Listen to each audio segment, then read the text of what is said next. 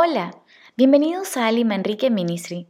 Soy Alison Manrique de Cepeda. El día de hoy nuestra reflexión está titulada La mujer ejemplar y el hogar.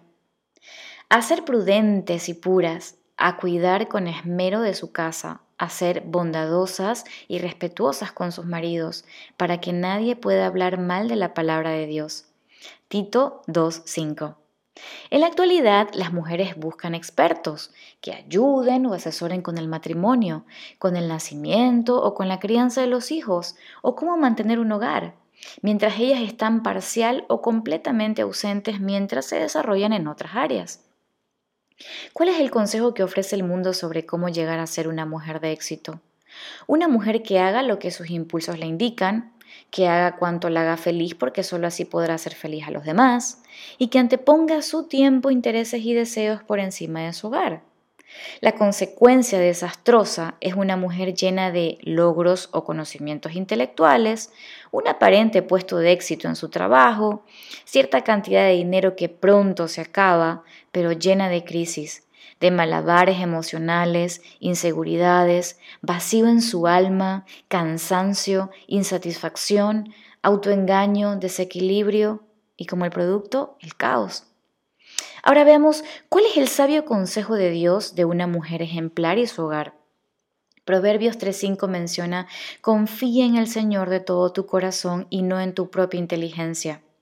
Una mujer ejemplar para Dios es la que cumple su voluntad, la que busca agradarle y cuida el tesoro más importante que Dios le ha dado, su familia y su hogar.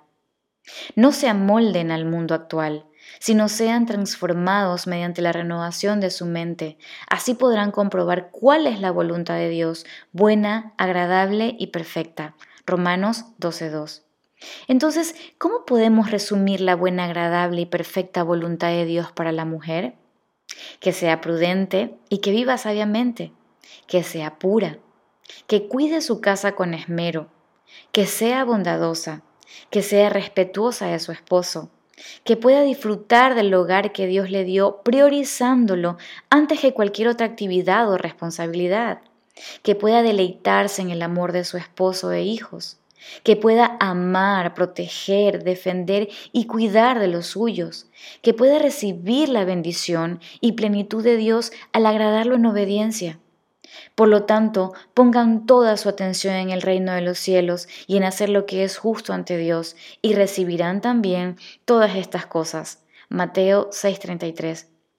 Si bien es cierto eh, que prepararse y desarrollarse profesionalmente no tiene nada de malo, Dios ha establecido un orden para cada cosa y para los roles de cada mujer de tal manera que ésta pueda desarrollarse plenamente en todas las esferas de su vida sin descuidar y trastocar el diseño establecido por Dios. Mujer, no descuides tu hogar. Nada es más importante que aquello que Dios te ha encomendado. Caminar bajo el orden de Dios le permitirá a la mujer sembrar en eternidad para futuras generaciones, enseñando con su propio ejemplo y vida el amor de Dios y a Dios en su corazón. Ustedes mismos son nuestra carta, escrita en nuestro corazón y leída por todos. Nos recuerda 2 los Corintios 3:2.